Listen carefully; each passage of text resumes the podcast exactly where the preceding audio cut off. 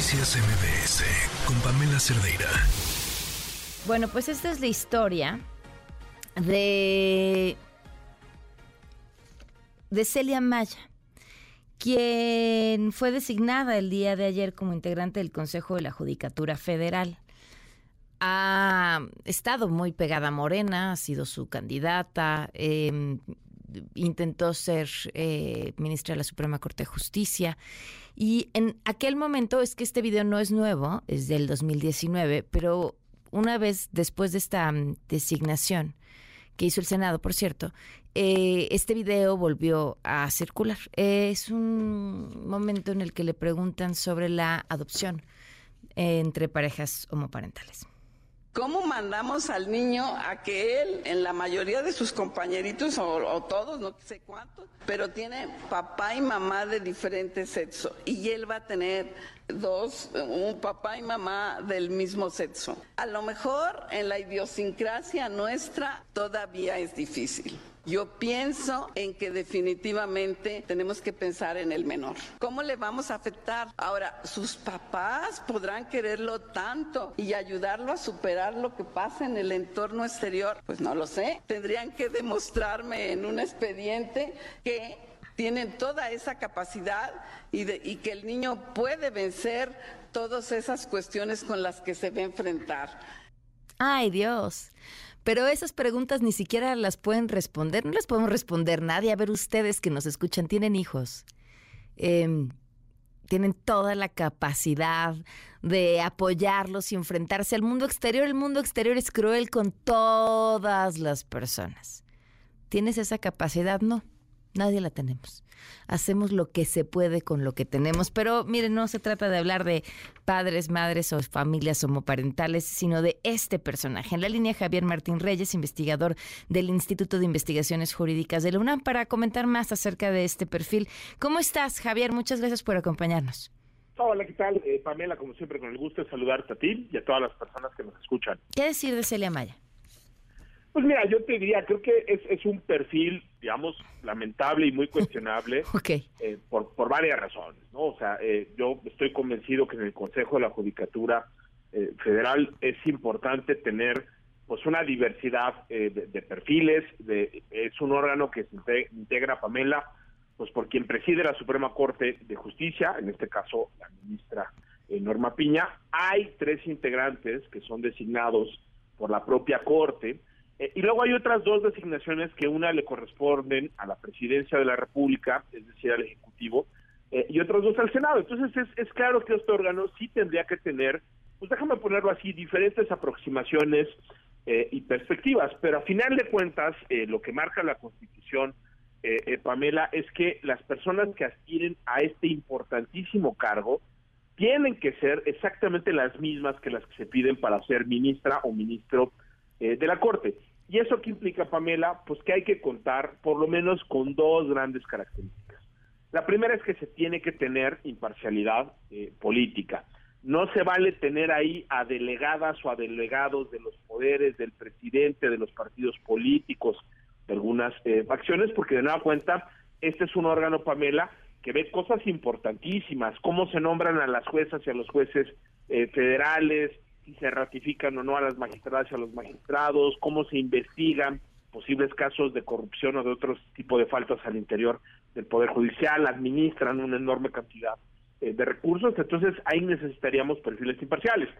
Celia Maya, con, todo el respeto, no lo tiene, es una persona que tiene un perfil abiertamente eh, partidista, eh, ha intentado tres veces, imagínate nada más, ser gobernadora ¿no? Este, del, del estado de, de, Carétaro. Primero lo intentó con una coalición encabezada eh, por el PRD y luego en dos ocasiones por Morena. Entonces, vaya, pues ella, y, y, es, y, es, y está, digamos, es perfectamente legítimo que una persona abogada pues tenga la preferencia política que quiera, pero para este tipo de cargos no se vale llegar con ese tipo, déjame ponerlo así, de filiaciones y de cercanías, en este caso con el partido eh, gobernante, ¿no?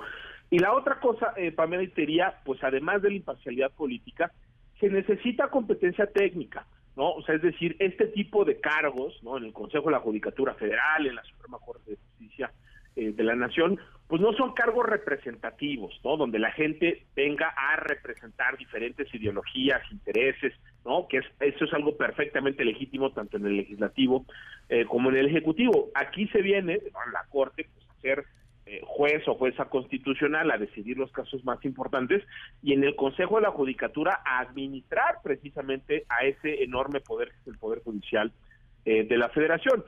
Y la verdad, Pamela, yo te diría, pues ese fragmento que escuchamos, ¿no? Y que como bien dices, pues ya es viejo, ¿no? De cuando se le propuso para ser ministra de la Corte, pero que ha estado eh, circulando, pues muestra de entrada que ella no tiene perspectiva de derecho. De derecho, no, y, sí, es que, es, que eso es lo que a mí me pareció brutal, independientemente de su forma de pensar, estaba contendiendo para estar en la Suprema Corte de Justicia y tendría que haber contestado no con su opinión personal, que por cierto es terrible, sino con una perspectiva ya déjate de derechos humanos, del derecho en sí. Exacto, yo, yo te diría, mira, si una persona común y corriente tiene ese tipo eh, de opiniones, yo también creo que es cuestionable, creo que es algo debatible, creo que nos muestra, déjame ponerlo así, lo, lo mucho que nos falta como sociedad, ¿no? Para avanzar en materia de derechos. Pero claro, imagínate, y además, déjame lo, lo, digo también, a ver, Celia Maya no solo pretendió tres veces ser gobernadora del estado eh, de Querétaro, ella también fue jueza a, nivel eh, eh, federal, o sea, prácticamente durante durante más de, este, de, de 30 años, ¿no? Ella ocupó un cargo de magistrada en el Tribunal Superior de Justicia del estado de Querétaro. Entonces, imagínate nada más tener una persona juzgadora que reproduce este tipo de discursos eh, estigmatizantes, discriminatorios, eh, que como dices, podemos estar en términos personales en contra, pero que van sobre todo, Pamela, en contra de lo que ya ha dicho de manera reiterada la Suprema Corte de Justicia eh, de la Nación claro.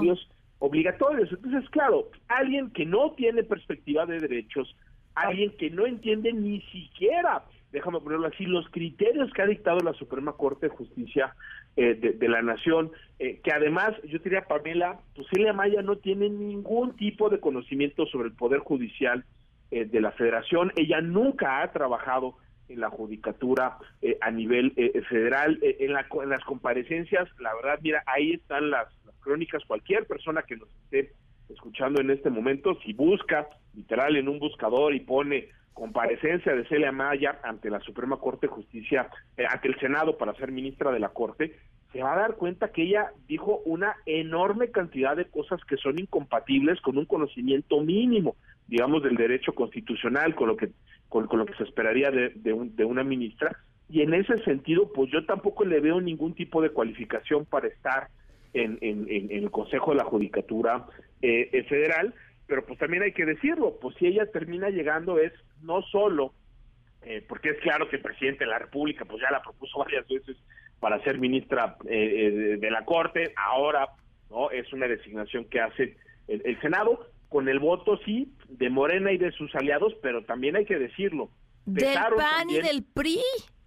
Exacto, ¿no? y, yo te diría, pues caray, incluso algunas senadoras y senadores que habían sido críticos de este tipo eh, de, de, nombramiento. Estoy pensando, por ejemplo, en, Claudia Ruiz Maciel, ¿no? que siempre había sido, e incluso yo te diría, un integrante de la Comisión de Justicia que había cuestionado con muchísimo rigor técnico a perfiles no adecuados este eh, para la Corte, pues ahora sorprenden votando a favor, bien lo dices tú, pues hubo este integrantes del PRI y del PAN en el Senado que votaron a favor, y también muchas ausencias, ¿no? Y obviamente pues en, en este tipo de designaciones no solo cuentan los votos de quienes están presentes, sino también pueden... Sí, los que, los que no van votan de cierta forma, ¿no?